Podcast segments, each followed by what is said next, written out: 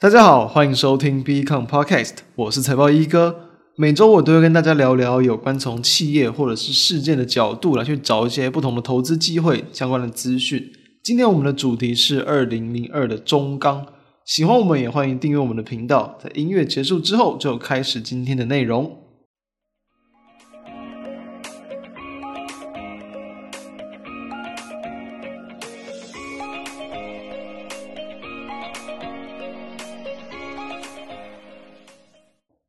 没有错，今天我们的主角还是钢铁股。不知道会不会有人想说，钢铁股不知道聊多久？放心哦，应该不会聊太久了，因为其实在这个最近这几期哦，几乎已经把这个台股前几大还有市场地位比较特殊的一些钢铁股都已经谈过了。但有人会想说，为什么我们不赶快换其他的族群来聊？我们先看看目前哦的一个这个钢铁族群的股价，我们就大概知道答案了。就是因为哦，目前的钢铁的行情还是很热，所以说我们认为了。当然都还是可以持续往这边锁定，因为毕竟像我们之前谈过这个，不管像丰兴哦、东钢，甚至大成钢，那再加上今天的中钢，我相信其实应该也算已经谈了蛮多了。不过呢，中钢这个地方蛮值得一谈，就是说，因为大家对于过往中钢的印象啊，我相信有人都比较偏向可能定存股或者稳定的股票，甚至是牛皮股，几乎都不太会动的。因为其实中钢在过往大约就在这个二零零八年金融海啸爆发之前，那时候最高的价格大概就是在二十七块钱左右。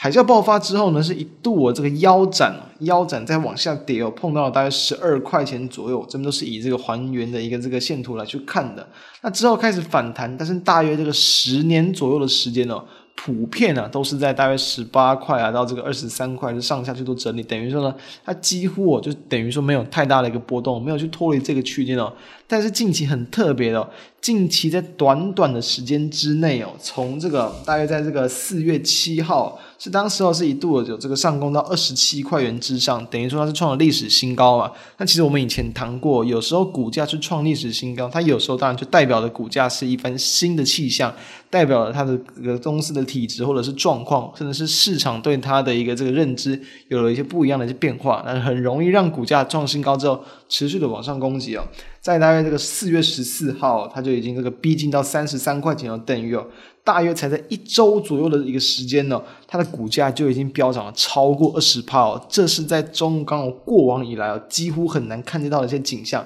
我们可能对于一些大型权值股的概念，就是说，诶，一些大型权值股，因为它的股本很大，像中钢它的一个股本也是有超过一千五百亿的哦，非常的一个大。导致呢，它其实你要去花很大量的一个资金，才比较有机会去影响到它股价的波动。所以很多的一些大型股、权值股，像是台积电，但台积电是比较容易看到涨停板的。但是确实你要看到台积电的涨跌停，也是没那么容易。中钢几乎是更难了，几乎啊没有什么人哦可以在这一段时间哦去看到中钢的一个大幅度的波动。但是就在四月十四号，它就一度的是有攻到涨停板，这也就代表着说目前。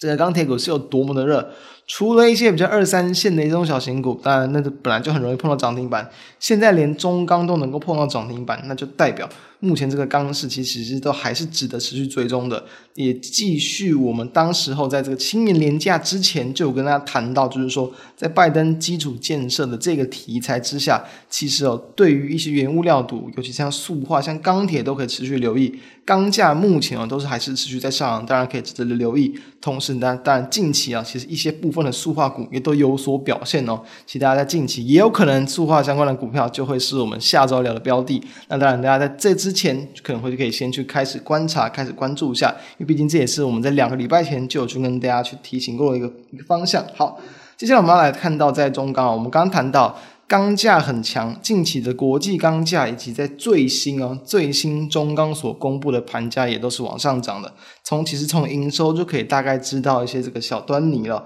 中钢它在三月份的营收是三百六十八点九五亿元哦，年增呢是有高达了大约这个二十二点五趴左右。月增率呢，则是有高达了大约这个接近三十三趴哦。我们都知道，其实这个中钢它的一个营收的表现，差不多在这个二零这个一九年之后，就有点慢慢的往下滑，慢慢的往往下跌。二零二零年呢，一开始慢慢的往上走，那到今年其实都还是比较明显的一个缓步的走高。三月份是比较明显的一个创高，也是创下一个它的一个历史新高。因为呢，在这个近期的一个钢价持续的攀升之下，而且目前的一个钢市的需求都是很畅旺的，也让它在三月份的营收直接创下历史新高。营收创高代表了它的一个营运当然是比较有所转机的，跟好转呢，也因此带动到它股价目前呢是持续的往上创高。好。那中钢呢？它在这个就是四月十五号，应该就是这一集这个播出的时间吧。它也就是这召开了他们的这个五月份的一个内销钢品的盘价会议哦。中钢它其实在这个每个月哦，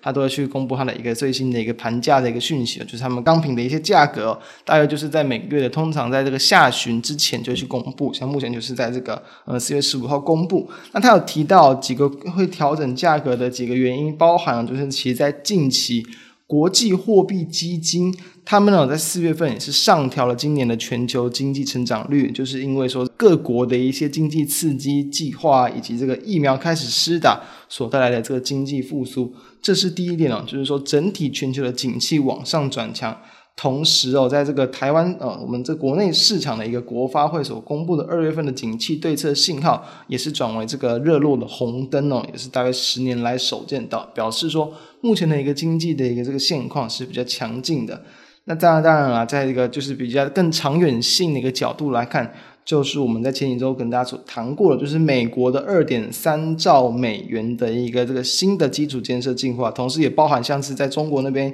也有大约这个接近十一兆人民币的一个基础建设计划，对于后续的一些这个钢的一个用量，当然都会持续的增加。世界的钢铁协会他们也是预期说，到不管是今年甚至明年呢，都会是持续有明显的一个这个钢需求的一个成长。再来呢，因为在大陆的部分，因为他们为了要去减少他们的一个碳排放，所以说呢，他们对于部分的一些这个钢铁的一些炼钢的一些地区啊，都有来去做这个减产啊，然后这个限制他们排放量的一些措施哦，也会让目前全球的一个这个钢铁的一个供给量会往下降。大家都知道，需求提高的情况之下，供给降低，当然理所当然的价格就更容易往上攀升。再来啊，就是说，在欧美目前的一个这个钢铁的价格都是持续的往上创高，所以说呢，国际的价格往上创高，台湾当然也会跟进。中钢其实它还有特别去提到，因为呢，中钢它在过往来讲，它是比较习惯以温和啊，然后稳健的一个涨价的策略来去应应的，所以说它其实对比到目前国际的钢价。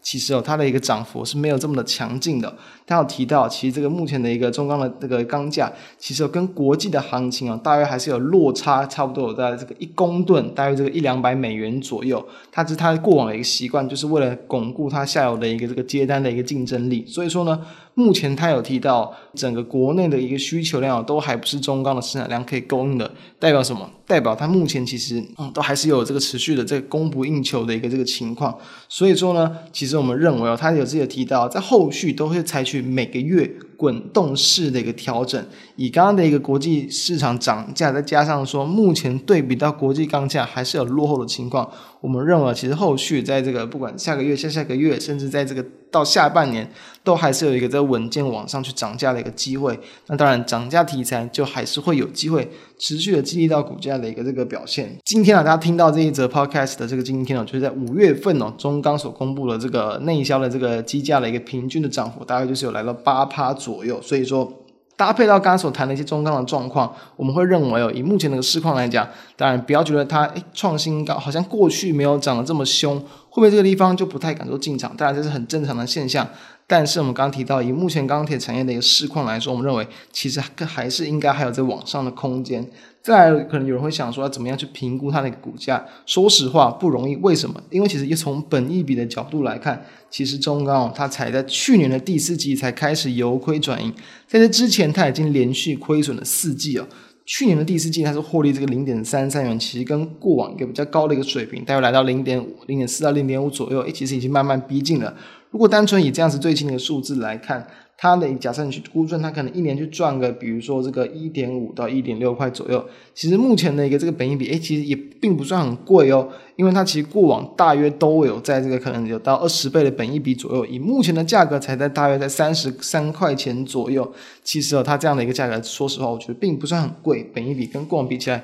并没有这个相高估太多。哦，假设以它的呃营收成长的状况来讲，其实我们认为啊，在搭配到它一个本益比，其实都还是有在往上去调升的空间。所以啦，我们其实就结论来讲，我们会认为这一波的一个钢市行情，虽然我们已经可能谈了好几个礼拜了，在之前更久之前可能有谈过其他的钢铁股，但是因为目前他们整个都还是维持一个比较呃钢市是比较热络的一个情况，所以说呢，你都还是可以持续的去把握这样的一个机会，不管你要去从主流股去找，或者是从落后补涨的标的去找。我认为机会都还是存在，这边也跟大家分享我们对于中钢的看法。以上，那我们下周再见，拜拜。